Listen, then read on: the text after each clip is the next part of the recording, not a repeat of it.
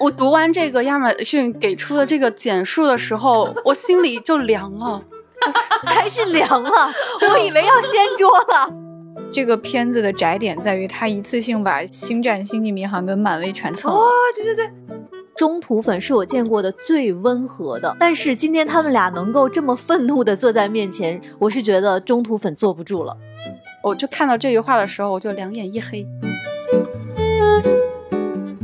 大家好，这里是由未来事务管理局独家出品的丢丢科幻电波。今天是周五，到了我们的趣闻接收站。我是这一期的主持人，未来局的特工老千。跟我一起来搭档的有我们的局长，大家好，还有船长。Hello，好快呀！过年后的第二个工作周，嗯就到了周末了。哇！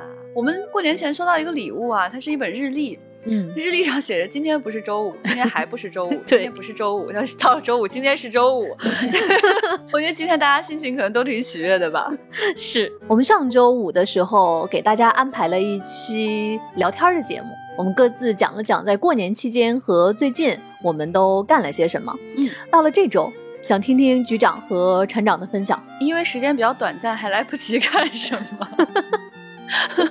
但我我最近一段时间就是重温了整个蜘蛛侠系列，起因呢是我先看了这个蜘蛛侠三，啊蜘蛛侠三里面呢，众所周知呢，就是前两个蜘蛛侠都出现了，就加菲和马奎尔都都来了，然后引起了我高度的这个好奇，就是我又回忆了一下往昔，我就很想掏出来再看一遍，就我当年看的到底是什么呢？所以我就整个把蜘蛛侠系列从头到尾就看了一遍。感觉怎么样？心情还挺跌宕起伏的，不得不说啊，很多东西真的年代感很强。我觉得就是马奎尔这个版本，可能是很多像我这个年纪的人入坑的版本吧。对啊，第一次看蜘蛛侠就是他那张脸嘛。对对，嗯就觉得说，哎呦，好可爱啊，就是很中学生的一张脸。然后你现在去看他呢，年轻人可能都只知道说他是恶霸马奎尔，就是他们在 B 站上剪辑了很多的视频，用的都是就是毒液附体他之后，他在街上跳舞的那一段。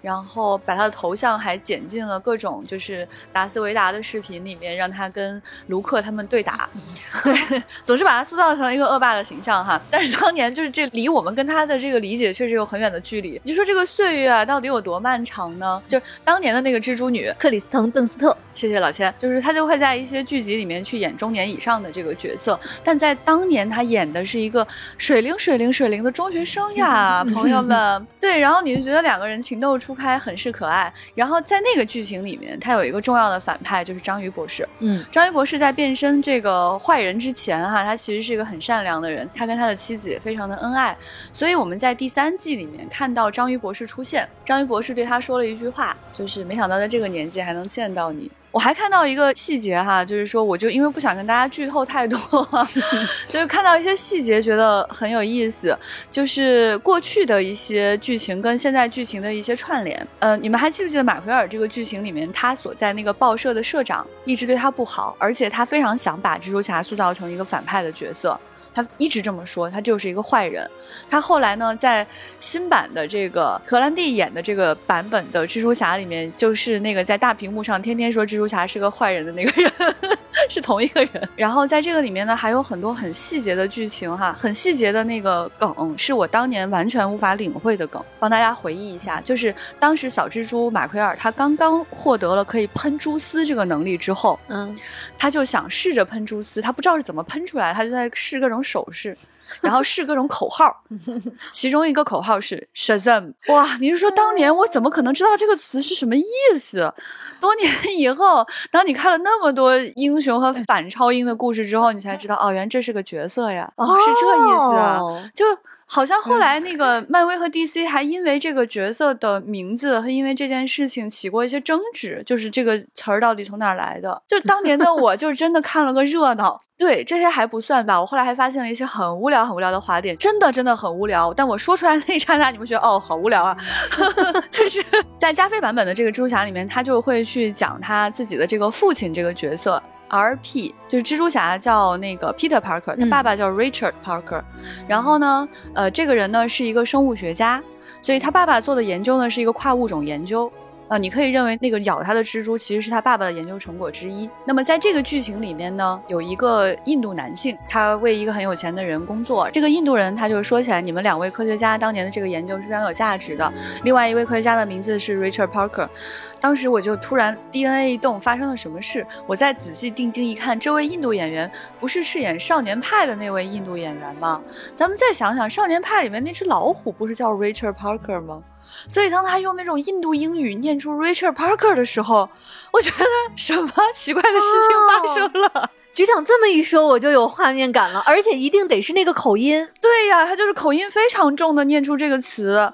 就是以至于就是以前他们这些角色说出 Richard Parker 这个名字的时候，你都没有印象，但是一定要这个印度人说出来，你才想起来，然后他是同一个人，所以啊，就是。真的是个滑点，但是真的很无聊。就是当你很多年以后知道的事情更多，认识的人更多，看了电影更多，后来又发生了很多事之后，你再回头去看以前这些老电影啊，你就咂巴出一些特别无聊的边角料。就是在过去二十年间啊，有三个版本的蜘蛛侠，可能陪伴了不同的人长大，大家可能在跟对他们的情绪都有很大的差异。有的人喜欢 A，有的人喜欢 B，但是他们最终都在呃最后一部蜘蛛侠当中来和解了。然后实现的这个和解真是大团圆性性的和解啊！推荐大家去看，有兴趣的话呢，也可以像我一样进行这种马拉松式的回顾，也许你可以比我发现更多的奇怪的地方。欢迎大家留言告诉我还有什么奇怪的地方，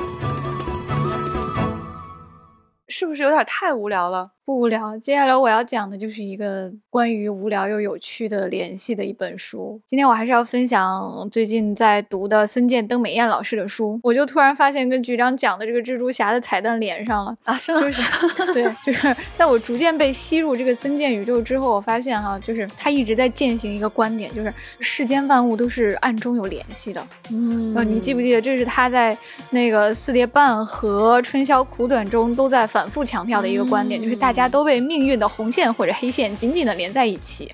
是的，是的，小金，他的好朋友小金永远都是有一个命运的红线把他们互相绑在一起，沉入那个马里亚纳海沟。对对对，这些联系你无法斩断，而且总有一天会浮出水面。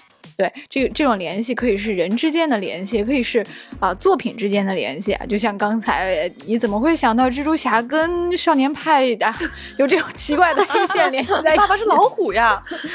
对，然后呢，比如书。书这个东西也可以是互相联系在一起的。森健就觉得世界上所有的书其实都是有联系的。比如，呃，文豪 A 看了文文豪 B 的书，写下了一个东西，然后文豪 C 又看了这个东西，啊，又引用了一句什么，就这样，世界上所有的书其实合起来都是一本大书。哦，哎，好可爱呀。对，然后呢，就是他在四叠半里面写的一个，有一个叫旧书是之神。啊，旧书市之神就是掌管世界上一切书的这种他们之间的联系的这样的一个神灵，对，然后。反正他围绕这个观点写了很多有趣的情节，然后他也在践行这个观点。比如，他就特别喜欢去仿写古代文豪的名篇，就是他最近出的一个新书叫《奔跑吧梅洛斯》，就是挑了语文课本中耳熟能详的文豪名篇，他把它就是改写成了新的故事。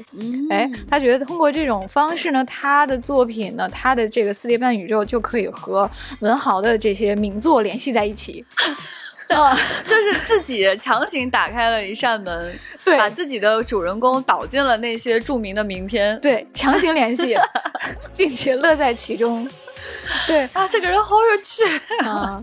然后他还很喜欢《一千零一夜》这本书，嗯，他觉得《一千零一夜》就是一个把世界上所有的故事联系起来的一本书，因为它本身是一个阿拉伯民间故事集嘛。对，那那这些故事它的作者和来源其实都是不可考的，而且它是一个套娃一样的故事结构，就是今天我讲了 A 的故事，然后明天我讲的故事是 A 讲了一个关于 B 的故事，哦，然后后天是这个 B 讲了一个关于 C 的故事，哦，对，就这样一天一天套娃，就套满一。一千零一夜嘛，然后他认为，如果这样的话，那么世界上所有的故事、所有的文学作品，其实都是一千零一夜的一部分。那么他仿照一千零一夜写的小说呢，就叫《热带》啊，也是我最近刚看完。对对，这毫无联系的名字啊，我还在期待一个什么有关联的名字啊！我真的好突然。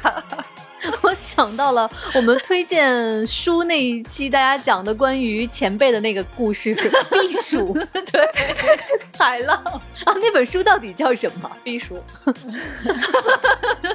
我已经忘了，不重要。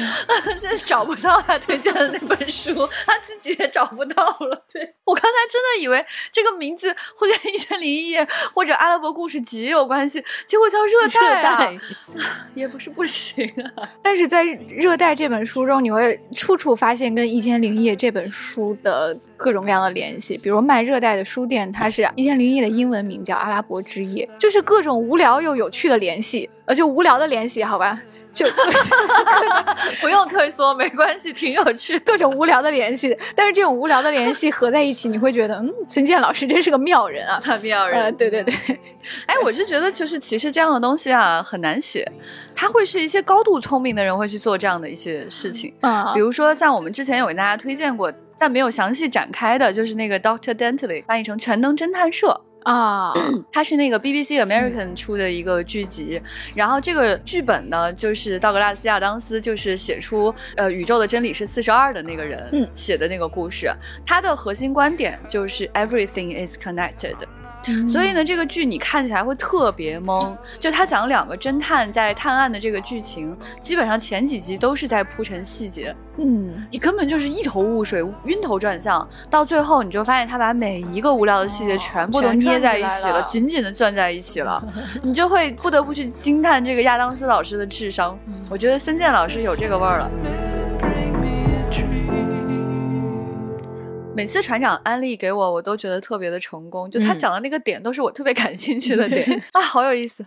那所以老千最近在看什么呢？我上周的分享就给大家说，我可能在接下来的这段时间里面都沉浸在冬奥会里面啊，因为马上其实到后天冬奥会就闭幕了嘛。嗯，我最近还是在看比赛，所以你没出门啊？没法去现场看啊！哎呀，我觉得老千是我认识的人里面最喜欢出门的人了。对，而且是因为我太想去看现场的比赛了。实不相瞒啊，我其实，在去年的时候我就准备好了，如果可以买到冬奥会的票，我在现场要什么装备？因为大家知道，冬奥的比赛很多都是在户外嘛，它很冷嘛。我甚至包括在雪地里面要戴的那个墨镜都准备好了。哇！但是可惜啊，没有派上用场。只能最近在家里面看比赛的直播，但是吧，从这个角度，我不停的在安慰自己。我想先问一下两位，你们在现场看过体育比赛吗？很小的时候看过足球，再没别的了。我就安慰自己什么呢？就是其实很多体育比赛，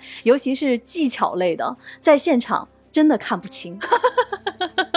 这个我相信啊，这个我绝对相信。呃，因为体育比赛的现场哈，它没有解说，嗯，也没有像在电视上你能看到的慢放啊、那完了，那那我完了，那我彻底。包括那些大家现在看到的，其实很多的画面就是电视转播的非常高科技的技术跟手段，其实都是应用在体育转播上面的。嗯，就在现场看体育比赛啊，真的不太看得清。我举个例子，我零八年的时候在现场看跳水。嗯，然后我就眼睁睁的看着郭晶晶在我面前的十米台咚一下 就下去了，真的什么动作什么动作都看不清，你想看一遍回放没有？而且那个速度之快，真的你在现场看才能体会到，原来那么快就下去了。或者是你比如说在现场看足球比赛，大家看体育转播的时候会有这个经验，就是这个球进之后，它会有各种的角度和慢放来让你看到这个球是怎么进的，在现场没有。你低头说了句话，对，一抬头这个球进了，咚的一下，对对，咚的一下球进了。而且有的时候就是因为离得远，你有点没看清他到底进没进，你可着急了。对，而且就是比如说赛场上发生了什么，因为现场是一个那种实时，你只能靠你自己的目光去捕捉。如果坐的再远一点儿。确实是，呃，想欣赏比赛的这个细节或者技巧的话，嗯，可能在现场是看不清的。所以，除非你的眼睛就是尺，对，你还得有他那样的知识面儿，不然的话，真是看的就一头雾水。对我，我就安慰我自己说，哎呀，行吧，就在电视上看吧，也挺好的，至少看得清。挺好的，挺好的。嗯但我就想啊，假如说呀，我要是去现场看，我好想跟着老千一起去看嗯，啊，最起码我还可以问他，虽然他可能会烦我，但是我至少还能有个拐棍儿，不不不然的话，我在现场什么都不知道。不烦不烦。如果咱们去看的话，我一定会带上望远镜。大家还记得吗？我们微博未来局科幻办曾经发过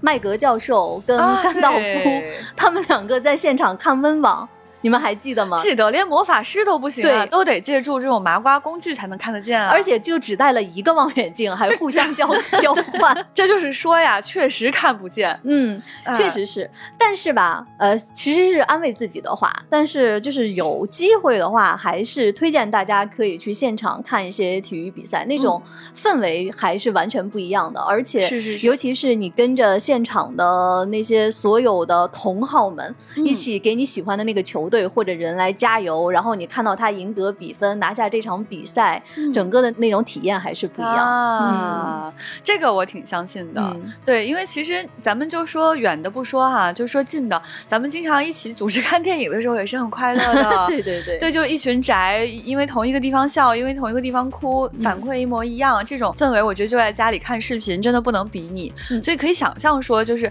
在这样的就是现场有那种人的那种热情、那种浪潮，去看到一个人滑雪、滑冰，哇，那种感受，我觉得鸡皮疙瘩都起来了。对，因为很多体育比赛的那些球员啊，或者球队也真的是传奇。你在现场看那些比赛，真的也是见证传奇、见证历史的一个经历。所以我这两天啊，我就一直在回忆我过去看过那些很顶级的比赛。哎，可以举个例子，比如说说，说我曾经在洛杉矶的斯台普斯球场看过湖人队的主场，看过科比打球。哦哟，虽然我是一个篮球盲，但是每当想到这场比赛，还是很激动的。哇，然后说到体育比赛的现场，就是以后有机会哈，我至少我想邀请局长跟船长跟我一起去看网球比赛。哇，走走走走，因为网球是这样，网球属于那种虽然看不清，但是气氛比较好，哎而且是有一个观赛的礼仪的，就是球员在击球的过程中，你不能说话。也不能嗯。走动，因为网球的速度特别快，它要保护这个球员的专注力，所以你看到全场几万名观众，大家鸦雀无声在看到他在击球，哦。而且网球的声音又很好听。很悦耳、很清脆的声音对对对，你甚至可以听到这些球员他呼吸的声音。哇所以说这个现场体验还是非常好的。哇，那这个对观众素养的要求其实非常高的。对，所以说这个很推荐大家去看一看网球。哇，有意思。哎，所以那两位魔法师看的也是网球比赛吗？他们看的是温布尔顿网球公开赛。所以就说呀，你看看这个对魔法世界的吸引力都是很强的。所以有机会我们一起去看看体育比赛，我给你们戴上望远镜。可以可以 可以。以上呢就是我们本周的分享。嗯我们在以后每周五的节目里呢，都会来跟大家分享一下我们在最近经历的有趣的事情，也会给大家分享我们互相看的作品有哪些好玩的事儿。有趣的日常，嗯，那接下来呢，就来看一看我们本周想跟大家一起聊的资讯。我们这一周的有一个。重磅的资讯的内容就是关于剧版《指环王》的内容，我们会在等一会儿请出我们的中土大大 思敏来跟大家一起分享（括号吐槽）。先来看资讯，今天的第一条是一个特别厉害的活久见的资讯，大 IP，大 IP，也就是经典科幻喜剧动画《飞出个未来》，它要重启了。Futurama，、根据 Deadline 的报道，呼噜预定了《飞出个未来》的二十集的内容。那这个重启的内容呢，是由原来的编剧继续担任主创。关于《飞出个未来》，请局长和船长给大家讲一讲。哎哎呀呀，这个可太好了呀，朋友们，搓搓手呀！就是呃，大家都知道，就是大家非常喜欢的辛普森啊，就是同一个团队打造的《飞出个未来》然后在 Rick Morty 横空出世之前呢，《飞出个未来》可以说是在这个方面飞得非常非常非常非常远的一个剧集。嗯，这个系列剧集真的是多到爆炸，就是如果你想一口气马拉松式的看完呢，我保证你看不完。我保证你脑子搅成浆糊了，你都看不完，因为我已经试过很多次了。就我非常非常喜欢这个剧情，它大概讲的是什么内容呢？它讲的是一个外卖小哥啊，嗯他就是觉得自己人生太 loser 了，就是什么都干不了，他只能送外卖，就是别人都不让他干别的事儿，他也干不好。他就想啊，我能干点什么呢？要是能干点别的就好了。然后呢，他就到了一个实验室里面，他就啪嗒一下就给关进了一个冷冻舱。然后你就看到外面时移时移，楼塌了，楼又建起来，楼又塌了，楼又建起来了。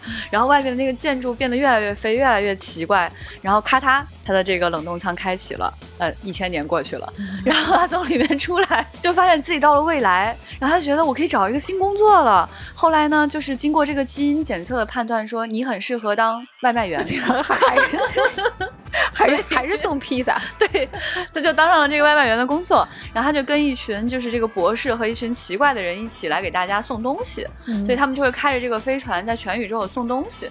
然后这里面有一个独眼的女生，然后有一个奇怪的博士，然后还有一个非常知名的机器人叫 Bender。嗯，哎，就大概就是一群人在莫名其妙的这种冒险的日常。我就觉得呀，即使是我后来看了 Rick Morty，我都不得不说，飞出个未来要比 Rick Morty 还要飞，还要有趣。还要奇怪。Rick Morty 是一个什么样的剧集啊？我跟大家简单说一下，就是它每一帧每一句话都带梗。有的时候你要去看那个字幕组的那个工作哈，你会觉得就是要暂停下来读完字幕组给你做完的所有注释，是一个非常艰难的事情。嗯，哦，明白了，就可能那个注释都会在画面的上方，特别多，特别 多，特别密集，看也看不完。所以说，如果说就是这个东西，它要是换编剧的话，咱死也不认。嗯。所以没有换编剧的话，我觉得还是可以值得期待一下的。嗯，就是因为这个剧它其实是九九年开播，六次获得艾美奖，哎，然后一共演了七季，在二零一三年就完结了。对，没有想到在二零二三年即将播出它的重启剧集，可以说哎活久见。对，而且 Futurama 真是一个大名鼎鼎到每个人都知道，就是它的名字如雷贯耳，然后甚至你手机里有一堆关于它的表情包，哎，它是很多秘密的出处，然后。你可能就是没有好好看过的一个，所以特别推荐大家趁这个时间重新去补一下。嗯嗯，这个补起来非常艰难啊，推荐大家慢慢来做这样的一个工作哈。它里面太多太多好笑的梗了，我跟你说，你今天去看都觉得无人能敌。有机会的话呢，希望能跟大家好好分享一下这个系列。嗯嗯。我们来看新片的消息。最近呢，新版的蝙蝠侠，也就是由罗伯特·帕丁森他来扮演的这版蝙蝠侠确认引进了，但是在我们国内上映的日期还待定。它是会在今年的三月四号在北美进行院线的公映。我觉得其实挺神奇的一件事情，就是这个人他被大家认可的这个过程。挺奇怪，有很多人就是因为小的时候长得很水灵，被大家喜欢，后来长残了。对，这哥们儿呢，就是属于以前就长得最水灵的时候，大家都觉得你好奇怪呀，然后你怎么这样子呀？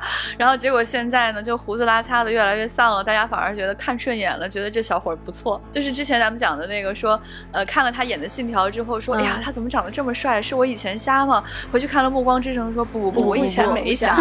而且他在《哈利波特》里演，据说。是霍格沃茨的校草级的，是的，那个塞德里克，塞德里克。然后当时大家也觉得是我瞎了吗？不校草啊，这也不帅啊，这秋章到底喜欢他哪儿啊？如果是这样的话，嗯。但是最近这个新版的蝙蝠侠放出了好多剧照和视频，你会看到他在里面那个发型，那个烟熏妆。确实，我觉得跟我想象中的布鲁斯韦恩不太一样。可是我觉得很适合他呀，包括他在《信条》里面那个也是胡子拉碴的，就是这就是这个人突然找到了自己的穿衣打扮风格，然后一下就变得顺眼了，就是找到自己该有的那个样子了。嗯嗯。那说到找到自己该有的那个样子了，我觉得接下来要说的这个人，好像也是这样。哎，没错没错没错，他就是大家特别喜欢的小贱贱瑞恩·雷诺兹。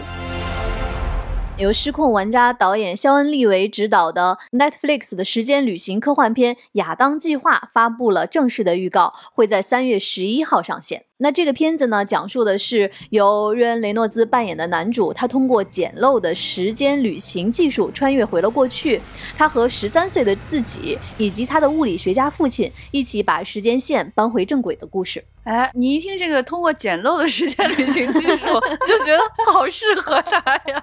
嗯，你就发现这个主演他很有意思，他在年轻的时候是一个标准大帅哥。对，就是你想象他未来演的所有角色都是以就完全靠帅，然后就是一个那种很正的、靠脸出现的那样的一个男主。结果他就是自从演上了这个小贱贱吧，毁容毁了容之后吧，他突然找到了自己的人生，他后面演的都是这样的角色。朋友们，你看这个《失控玩家》里边这个人也是这种嘴里贱贱的，说话怪怪的。然后前段时间就是跟大家推荐的，我春节的时候看的这个《红色通缉令》，他也演一个特别贱的角色，他就是一直想要去调戏巨石强森，强森又是一个没什么表情的演员，他就一直跟强森就是小小声的比口型说 “You love me”。就你们想象一下这个场景吧，真的太好笑了。所以你就看到说，在这个预告片当中，他展现出的那种奇怪的感觉也是非常强烈。那么跟他演对手戏的，除了一个非常可爱的十三岁的小男孩之外，他的爸爸是谁演的吗？朋友们，他爸爸是那个绿巨人啊。对，就是我刚才说的那个，他的物理学家父亲是由马克·鲁法格来扮演的。对，就是他这样一个角色，特别需要一个一本正经的人跟他衬这个戏，这样就显得他特别有趣。而且这个片子的窄点在于，他一次性把《星星战：星际迷航》跟漫威全蹭了。哦，对对对，对吧？哎，对吧？就是绿巨人爸爸和死侍的儿子一起鼓捣时间机器，然后女主角呢是这个银护里的卡魔拉，还有《星际迷航》里的乌胡拉。哎，嗯。对，然后这个死侍还挥舞着光剑去 打怪，你觉得嗯，要素过多？感觉这个片子呢，也特别像是 Netflix 用大数据做的 PPT。且不说他们将怎么搬回这个时间线吧，但是不得不说啊，这不是小贱贱的第一次时间旅行。大家还记得这个死侍二吗？在二里面有一个来自未来的人，给了他一个时间机器，后来这个时间机器修好了之后，他就在后面的这个彩蛋的部分做了很多时间旅行的工作。首先呢，他回去救了他老婆，让他老婆起。死回生，然后他就回到过去的金刚狼的电影当中呢，去杀死了那个要跟金刚狼打架的死士。嗯，哎，然后呢，他又做了什么呢？他又回到过去，呃，杀死了那个即将接绿灯侠剧本的自己，瑞雷诺斯本人。对啊，所以他做时间旅行可以说是令人十分的期待了。你看看，都连上了，所以你看，一切都连上了。现在这个故事也还是在死侍的故事线里面。哎，没错，没错。说到漫威，还有一个新片。《奇异博士二：疯狂多元宇宙》最近发布了最新的预告片，在这个预告片里面呢，多元宇宙打开了，另一个时空的黑化版奇异博士和猩红女巫出场。这个片子将于二零二二年五月六号在北美上映，国内暂时还没有引进的消息。我觉得这个电影就是，你就感觉到，就迪士尼真的太会符合大家观众的预期了。就是我们其实看奇异博士，想看的都是奇观，嗯啊，每一次就觉得那个奇异博士。制造那种碎片化的那种镜像的那种万花筒式的奇观是特别特别美妙的，甚至在蜘蛛侠三里面，你看到大量奇观也是由奇异博士来完成的。所以呢，片方就往前推进一步，说走，咱们再搞点儿。对你看到在这次的预告片当中啊，除了过去奇异博士跑去找旺达这个小剧情之外，我们看到了更多的片段释出，就是在奇异博士知道的这个多元宇宙当中，到底可能会发生一些什么样的事情啊？我觉得这个就是很难用语言来描。描述只能用眼睛去看的一件事情了，啊，我感觉就是真的是非常非常快乐。然后你看到，就是说可能剩下以后这个漫威要做的事情就会变成两两组合：奇异博士和蜘蛛侠，奇异博士和旺达。那奇异博士配一切，嗯。最近。导演亚历克斯·加兰，也就是指导过《湮灭机械姬》开发者的那位导演，他的新作呢是一部科幻恐怖片，这部片子叫《人们》，发布了最新的预告。呃，这部片子呢是加兰继《湮灭》之后的第一部剧情片，它的主角是刚刚获得奥斯卡最佳女配角提名的杰西·巴克利，由她来担任主演。呃，我觉得科幻迷可能对这个人真的挺关心的，因为深度的科幻迷都非常非常非常喜欢机械机。然后《湮灭》的话是有人喜欢，有人不喜欢，我单方面非常喜欢哈。然后《开发者》呢也是前段时间非常有趣的一个剧集，就每一部剧我觉得都是能感觉到这个。导演是非常非常懂科幻的，就是他在其他方面不管走的有多远，他在科幻这个事情本身的阐述方面都是非常深刻的。我非常期待他的新作品可能会给我们带来一种什么样的科幻的概念。我想补充一点，就是加兰他在之前的作品里面对于女演员的要求特别高。很见女演员的功力。那刚才我们在说到这个信息的时候，说到这部片子，它的主演是杰西·巴克利。杰西·巴克利呢，她在今年的一部电影叫《消失的女儿》，她在里面演的特别特别好，她也获得了奥斯卡最佳女配角的提名，很推荐大家来看这部电影，所以很期待她在这部作品里的演出。我们来看《侏罗纪世界三》。最近，《侏罗纪世界三》发布了预告，它会在六月十号在北美上映。这部片子呢是《侏罗纪世界》系列的完结篇，它的剧情衔接了电影的第二部。它的情节讲的是恐龙已经进入到了人类社会，与人类维持着脆弱的共存关系。我就是说呀，它这个咋还有呢？这个就是咱们俩上次看的那个预告片，只有恐龙没有人。对对，这次看的预告片里面人出现了。上集是动物世界，这集里面确实是有人的。那确实真的很不太明白，就是，呃，我们说当年的这个侏罗纪公园啊，它确实开创了一种可能性，而且它展现的是一种非常科幻的感受。当这个基因技术变得变得可能，就是我们把恐龙复原出来了。啊，这个确实是非常有意思的一个事情，但是这个事儿他只能讲一次，他再往下讲呢，他就不能再去讲那个点了，它就得去拓展其他的点去讲，也没有找到其他的点，只能说大恐龙挺好看的。所以，当《侏罗纪世界》发布了之后呢，我就不得不走进去看，因为我就是一个开始了一个系列就一直会看下去的人。当时就觉得这个故事它没有存在的必要。拍到第二部的时候，我也认真看了，我也觉得这个故事不是很有存在的必要。现在预告片三放出来了，我觉得这个故事肯定没有。存在的必要，我就是会一直去看啊，就感到很悲伤啊。他就是牵制着我，他一直拍你就一直看。对呀，放过你吧，别搞了。接下来是两条关于颁奖礼和评奖的消息。先来看奥斯卡，最近呃，我们看到一条报道，在今年的奥斯卡颁奖礼上会有一个粉丝最爱电影的评选。这个其实不是一个正式的奥斯卡奖项哈，它是从。本周的周一开始，一直截止到三月三号，推特网友呢可以带一个 tag，就是 Oscars fans favorite 这个 tag 来票选自己最爱的电影。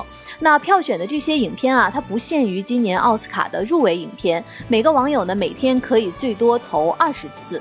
那得票最多的影片，也就是这个粉丝最爱电影，将在今年三月二十七号举行的奥斯卡颁奖礼上进行公布啊。所以这个就是一个读者选择奖啊，这个咱们 跟咱们大会上的这个读者选择奖很像啊。在今年奥斯卡的提名名单中，看到大家喜欢的《沙丘》入围了十一个奖项，包括最佳影片、最佳视觉效果等等。最近，二零二二东京动画奖公布了今年的获奖名单。我们看到 EVA 中喜提最佳作品奖，哎，鼓掌鼓掌，没得多，毫不意外。我们请船长来讲一讲这个东京动画奖，还是蛮厉害的哈。它是东京国际动画博览会主办的一个奖，是从零二年开始办的。然后呢，它被认为是日本动画指标性的三大奖项之一。啊，另外两个大奖可能大家会比较熟悉，就是神户动画奖和文化厅的媒体艺术季啊。这三个奖项就是在日本比较受主流认可的，去衡量一部动画的好坏的这个奖项。然后呢，今年的这个最佳作品奖哈，这个剧场电影部门是 EVA 中，然后 TV 动画部门拿奖的是大家喜欢的《咒术回战》。然后呢，还有一些个人的奖项。这个当然啦，原作脚本部门和监督演出部门还是给了安野秀明。哎，电线杆真是太棒了。动画制作部门是松岛晃，然后美术、色彩、影像部门是四尾优一。这个声音和表演部门是大家喜欢的维普老师维普游记。然后还有一个动画爱好者奖是给了《偶像心愿》的第三季，恭喜以上作品。我们来看两条游戏的消息。首先，第一人称射击游戏《原子之心》发布了一个新的预告。哎，搓手手。这个游戏从一八年我就开始等啊，预计是今年的九到十二月会登陆主要的这个主机和 PC 啊，PS 五、PS 四都会有，Xbox 也有，并且支持中文。哎，为什么说是九到十二月份呢？因为它预告片呢在末尾的地方啊，就是在这个数字上给大家做了一个游戏，就是它前面都是在讲这个游戏剧情的，最后那个画面呢就是缓缓，真的是缓缓，朋友们缓缓写出二。二零二。A，然后那个那个那个字就卡住了，就是你觉得可能是三，结果它变成了二，哎，哎，所以它就是今年会跟大家见面，然后紧接着下一行呢，他就想告诉你是几月份发售，通常情况下应该是这样的吧？嗯。对，但是呢，他写的是叉叉叉叉本儿，，B 一二，对对对，叉叉叉叉叉 B 一二，那这个分儿是哪个分儿？到底是哪个分儿呢？是 September 还是 December 呢？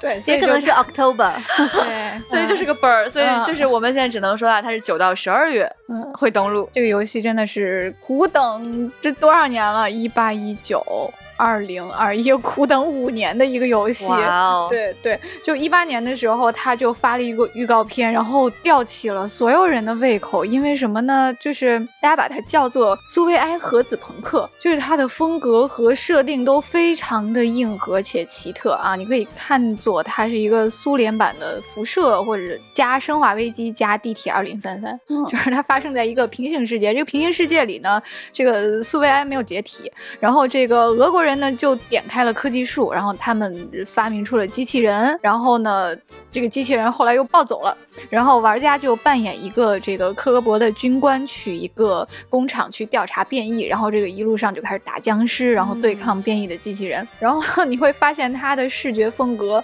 非常的炫目，它给你呈现了一种碾压性的审美，就是再次体现了俄罗斯人溢出来的无处安放的设计力哈。呃，首先是有很多的那种巨物审美，BDO 爱好者狂喜的那种。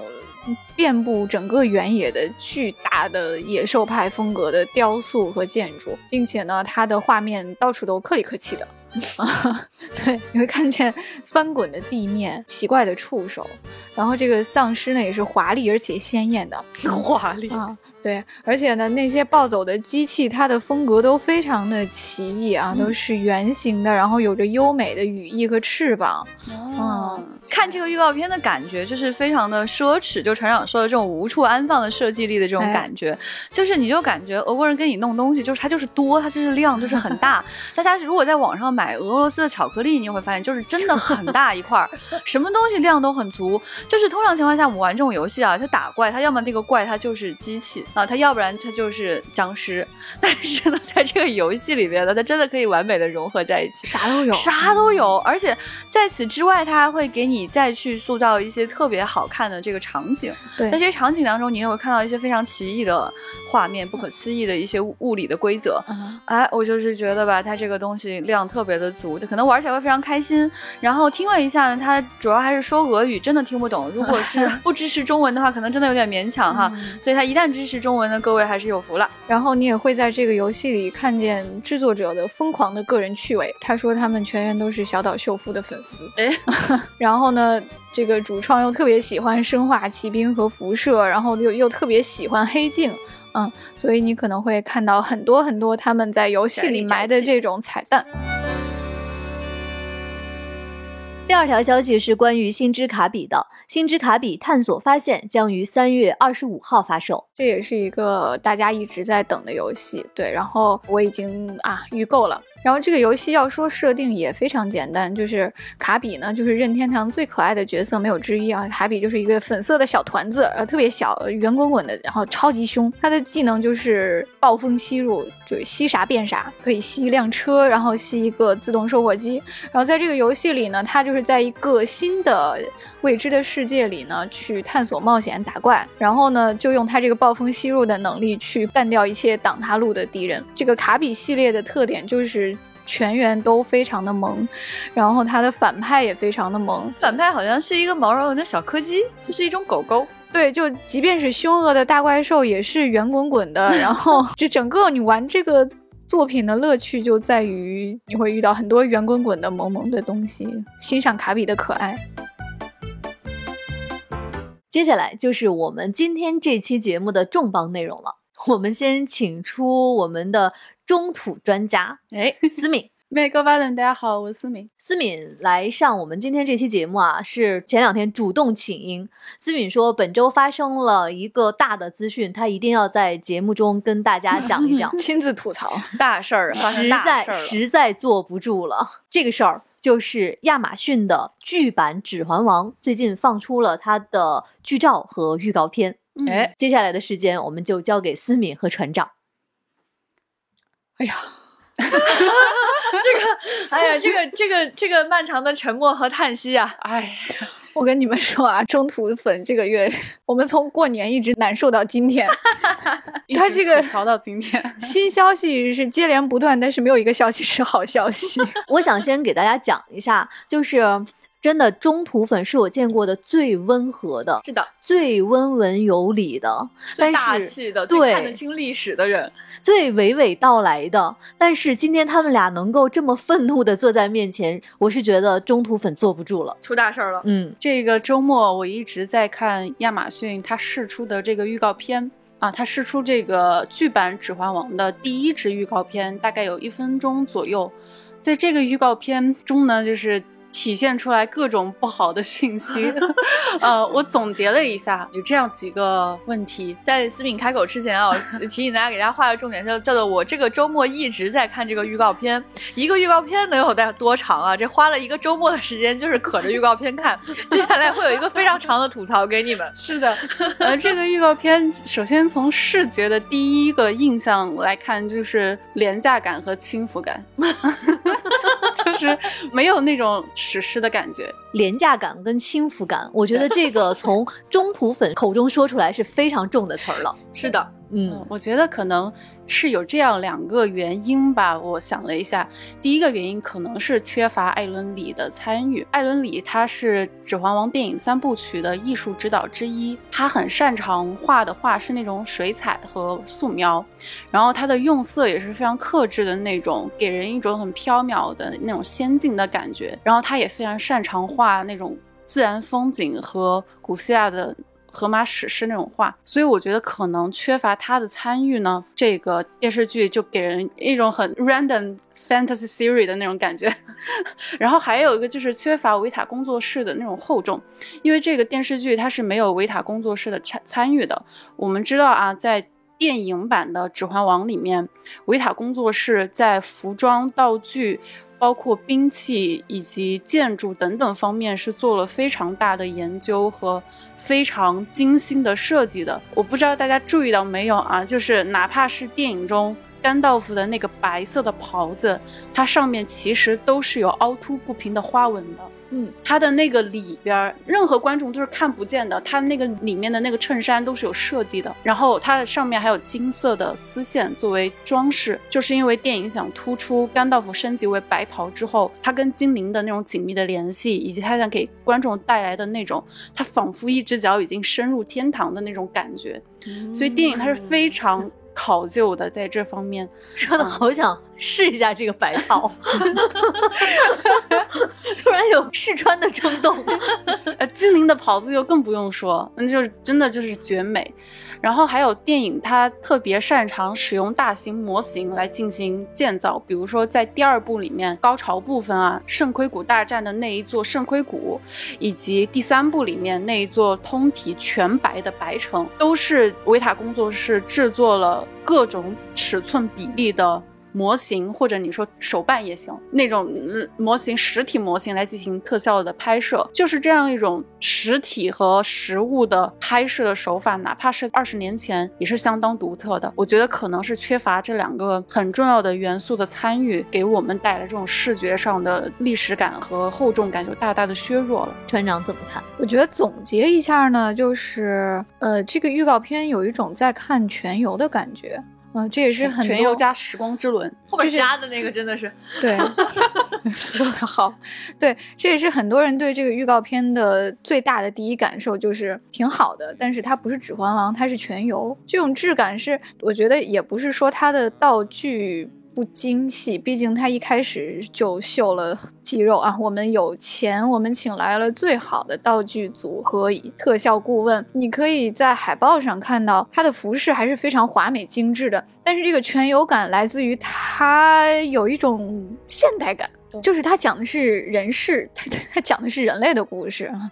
但是呢，我觉得整个托尔金他的这个故事是有一种历史感的。他那种历史感，是因为他讲的是人类诞生之前这片大地上发生过的事情，所以它的质感一定是意志感的，它是古老的，它是有神话感的一种东西。就是托尔金笔下发生的故事应该是不属于这个世界的，所以电影中他用了大量的 CG，它猛盖滤镜，然后它把色调调得非常的昏黄古老，都是去为了营造这种异质感。然后现在这个预告片，你就觉得这种异质感没有了。他讲的这个故事就是发生在现代今天我们之间的故事。嗯，其实托尔金他在小说中也很多次强调了，他想写的是 fairy tale 先进故事。第二点，我想说的是，从官方同时释出的一篇文章里面啊，那篇文章是发在名利场上的，讲了很多官方的他们的设计理念啊，他们对呃原著的改编以及。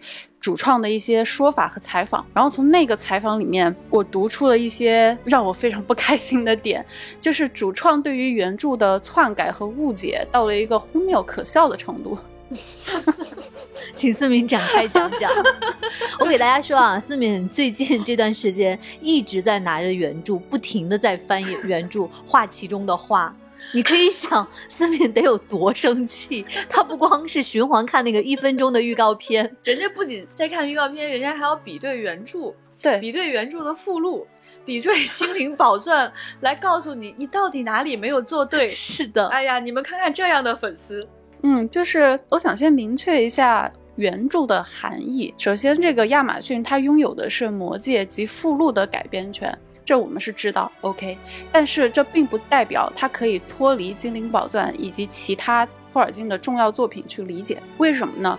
首先啊，《精灵宝钻》这本书它是托尔金写作于二十世纪一零年代到七零年代的这样一个作品，也就是说他写了六十年。在托尔金的《霍比特人》出版之后，他就非常想要把《精灵宝钻》这本书卖给出版商。但是被各种各样的原因拒绝了。我们或许可以这样说：《精灵宝钻》是托尔金耗尽六十年，他这辈子最想出的一部作品。那宝钻它讲的是什么呢？它其实是托尔金对于中土世界这整个体系的按时间线的一次梳理。简单的给大家讲一下，它讲的是一个什么故事？它分了四个部分。第一部分讲的是中土世界的创世理论。第二部分呢，讲的是精灵宝钻征战史。简单的概述一下，就是精灵、人类、矮人、大。魔王和诸神围绕着三颗宝钻打来打去，但是这个打来打去呢，并不是精灵和人类连起来打，而是精灵内部他们会有各种各样的矛盾，人类内部精灵和矮人，人类和诸神和精灵他们都有各种各样的矛盾，有的时候还要谈恋爱，这个矛盾就会变得非常复杂。对，然后在这个过程中就会介绍精灵女王凯兰翠尔的身世以及性格，包括阿尔隆德的身世和性格。他们两个都是这个部分重要的角色之一。这个部分我们统称为第一纪元。第三个部分呢，叫做努门诺尔，讲的是努门诺尔这个人类王国的建立与毁灭。第四个部分讲的是魔戒与第三纪元啊，这个就是我们知道的那六部电影的故事啊。所以这四个部分就是创世加第一纪元加第二纪元加第三纪元的故事。亚马逊它拥有的改编权是《魔戒》及附录。那么附录它写的是什么呢？它写的是第二纪元和第三纪元的大事年表以及历史事件的简单概述。对我，我，哎，哎呀，可把我气的，把我气的。哎呀，我慢慢说。哎呦，对不起，缓缓缓缓，没事。我介绍宝钻的这么多丰富的内容呢，是想讲明白一个事情，就是说亚马逊它拥有的。魔戒的附录改编权和精灵宝钻是有时间线上的重合的，而且和托尔金的整个神话体系是有千丝万缕的联系的。最明显的例子就是精灵女王凯兰翠尔，她是少数的从第一纪元，甚至第一纪元之前就一直活到第三纪元，见证了无数战争，亲自。经历了无数沧海桑田的这样一个角色，或者我可以换一个这样的比喻，就是你不能在脱离星球大战前六集的情况下拍一部曼达洛人。这个例子举的一下子就明白了啊，非常的豁然开朗啊，朋友们。那具体到凯兰雀儿这个角色上哈，他其实哪怕是在第二纪元，他已经是有七百多岁了。他甚至在他出生的时候，中土世界都是没有太阳、没有月亮的这样一个情况。他亲自经历了中土世界的五次第一纪元的大战，以及三次亲族之间的残杀。没错，精灵之间是互相会残杀的。所以大家可以想一下，感受一下，就是凯兰翠尔他这个人物的复杂的这种性格，以及托尔金他到底想表达这种深度的层次。那么在。呃名利场这篇官方给出的这篇文章中，他们是怎样理解凯兰崔尔的呢？我给大家说一下哈，原文是凯兰崔尔此时已经失去了四个哥哥，他很愤怒，在所有人都没有意识到危险的情况下，只有他相信邪恶已经逼近。第二集，他心中的警钟迫使他。离开，展开漂泊之旅，在风暴肆虐的大海上，他驾驶着木筏挣扎求生。他为未来而战，从一个热血青年变成了年长的女政治家。啊！我我读完这个亚马逊给出的这个简述的时候，我心里就凉了，才是凉了，我以为要掀桌了。就这是什么呀？凯兰崔尔的海上漂旅吗？呃，就我我在这些描述中完全看不到托尔金他笔下强调的那种谦逊的、克制的和宽容的力量。唉。然后，然后我就觉得这个角色跟任何的看到的奇幻电视剧里面的那种大女主有任何的区别吗？没有任何区别。类似的还有就是把艾尔隆德形容成精明的建筑家和野心勃勃的政治家，这种完全不符合原著设定的东西已经太多了。我这里就不举例子了。嗯，然后还有一个让我很气愤的一一个点是在这篇文章里面，主创说没有霍比特人在电视剧里，那这个电视剧还像中土吗？首先哈，就刚才说到的第一纪元的整个轰轰烈烈的那一场混战，本来就是没有霍比特人的。这是首先他们对原著的不忠实和对中土世界的世界观理解的片面。其次呢，就是说什么是中土世界？其实托尔金他有一个非常重要的设定，就是中土世界所有发生的事情都是历史。我们现在脚下踏上的这片土地就是中土世界，就是我们现在坐在办公楼里面，我们现在打着电脑在。写字在办公，我们这片土地就是中土世界。你如果想要中土世界的传说继续下去，你就是中土世界的主角。也就是说，主创他们对于这个中土世界的设定，就是已经到了一个你到底有没有看过原著的这样的一个一个程度。嗯，那我其实特别想反问，就是如果没有霍比特人。就不像是中土世界，那是不是让 Sam 和 Frodo 去到维斯特洛，那么维斯特洛就可以叫中土世界呢？哦，对吧？这个反问他很有意思哦。嗯嗯，就其实我可以给大家举一个比较小的例子啊，就是我的 ID 叫 Eleanor，就是 E L A N O R 那个字，然后这个字呢其实是托尔金他虚构的一种金色的小花。它长在凯兰崔尔的那片金黄色的森林里边，啊，这是我第一次知道。对，斯敏埃蒂的对。然后这种小花，它开满了阿拉贡和阿尔文他们第一次见面和约定终身的那片山岗上。哦。嗯。然后 Eleanor 她也是山姆的女儿的名字，是 Frodo 给山姆的女儿起的。也就是说，当 Frodo 在最后离开中土世界的时候，山姆他看到他的女儿。他想，哎呦，我的女儿是 Frodo 给我那女儿就是赠的名字呢，还是 Eleanor 这种美丽的小花？哎呦，还是凯兰崔尔那片黄金森林下的小花？就 Sam 他会睹物思人，他会想到这么多。我觉得这才是中土世界为什么是中土世界，就是托尔金他所构造的一花一草都不是摆在那儿，而是说它每一个元素都在讲述他自己的故事。嗯，真好。怎么听到这个小花的故事，我就这么想哭呢？嗯，感动，真的很好。嗯，然后我觉得彼得·杰克逊和维塔他们是毫无疑问的认真学习并且践行了这一点。因为如果大家去看咱们的刚刚过去不久的线上科幻大会啊，未来局的另一颗星球科幻大会，维塔工作室就说他们在制作武器还有做旧的时候，他们不会随便的去。搞什么污渍脏点，他们会认真去思考那个东西。他们觉得每一处做旧和每一处污泥都是有其自身意义的，都在讲述自己的故事。我觉得这个真的是非常了不起的一件事情，太感人了。嗯，所以我就是觉得我对中土的理解就是每一个细节都是有意义的。没有霍比特人，并不代表这不是中土。但是主创说的。如果没有霍比特人在电视剧里，那还像中土吗？我就看到这句话的时候，我就两眼一黑，两眼一黑。思敏在讲这一段的时候，船长的表情一直都很凝重。从前两点你就可以感受到哈，其实，呃，画面呀、制作呀，都不是这个剧塑料感的根源。我觉得它塑料感的根源就在于你特别明显看到了它创作者的一种不谦虚和傲慢。嗯对你去回想，就是为什么电影版被大家公认到具有这样的一个高度哈，是因为它的创作者一直承认，我们这就是一个粉丝作品。他们一直在强调的是啊，原著是伟大的啊，我们的改编只是几个宅的私人趣味，我们这一部注定只是一种片面的解读。所以你去看，他永远都在强调我们是怎么重读原著的啊，就是他永远在分析原著好在哪里啊，我们为什么想把这些优点拍出来。然后呢，你反观这个剧哈，就是亚马逊一直在强调我们很有雄心，ambition。啊，我们我们很有钱，我们请了最好的人，指环王很有名，还需要我们多说吗？当然需要你们多说了呀。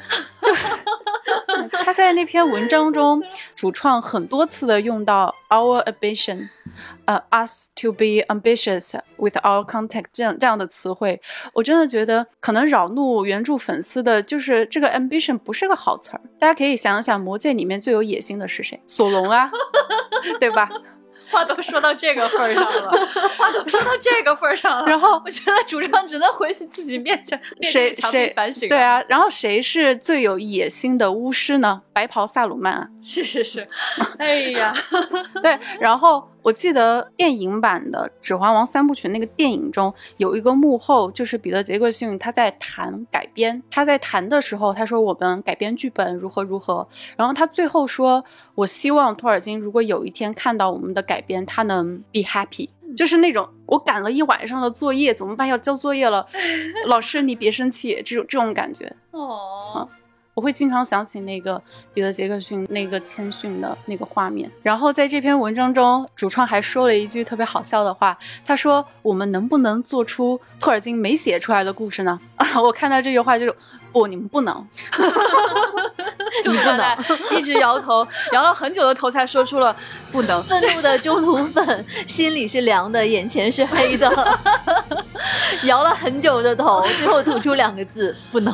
哎呀，我觉得这个系列的吐槽真的是非常高水准、高质量，啊，而且非常的大气。嗯，总的来说啊，就是我听下来这个感受，就是主创真的有点没有找清楚自己的位置，啊，这个格局呢也是不太够用。然后个人的 这个各方面的素养也都还没有达到应该有的水准，但是呢，他们的野心呢超出了自己的能力啊，对，所以就是简单来说呢，就是 不能不能。所以啊，我们来看，就是真的。改编这件事情其实是很妙的，它是一次新的创作，它对创作者的挑战其实是非常高的。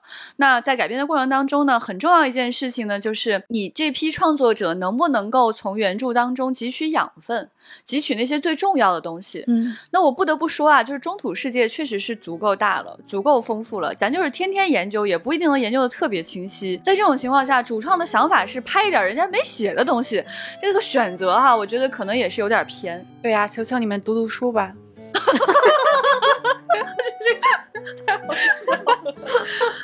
好，谢谢思敏和船长的分享。嗯，他们两个的这个关于剧版《指环王》的这个吐槽啊，真的是精彩，真的是让我看到了刚才向思敏描述的托尔金作品中的气质。哎，温和、包容、隐忍、低调。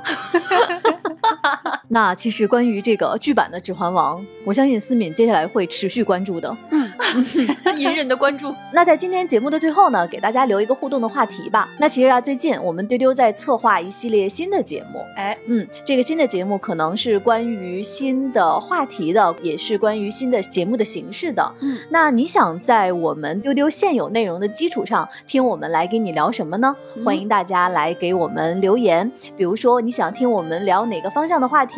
哎，或者你想听哪些 IP？IP 对，或者是哪些新的形式，你都可以来跟我们留言。欢迎大家呢加我们接待员的微信 f a a 杠六四七，进丢丢的粉丝群，一起来参与讨论。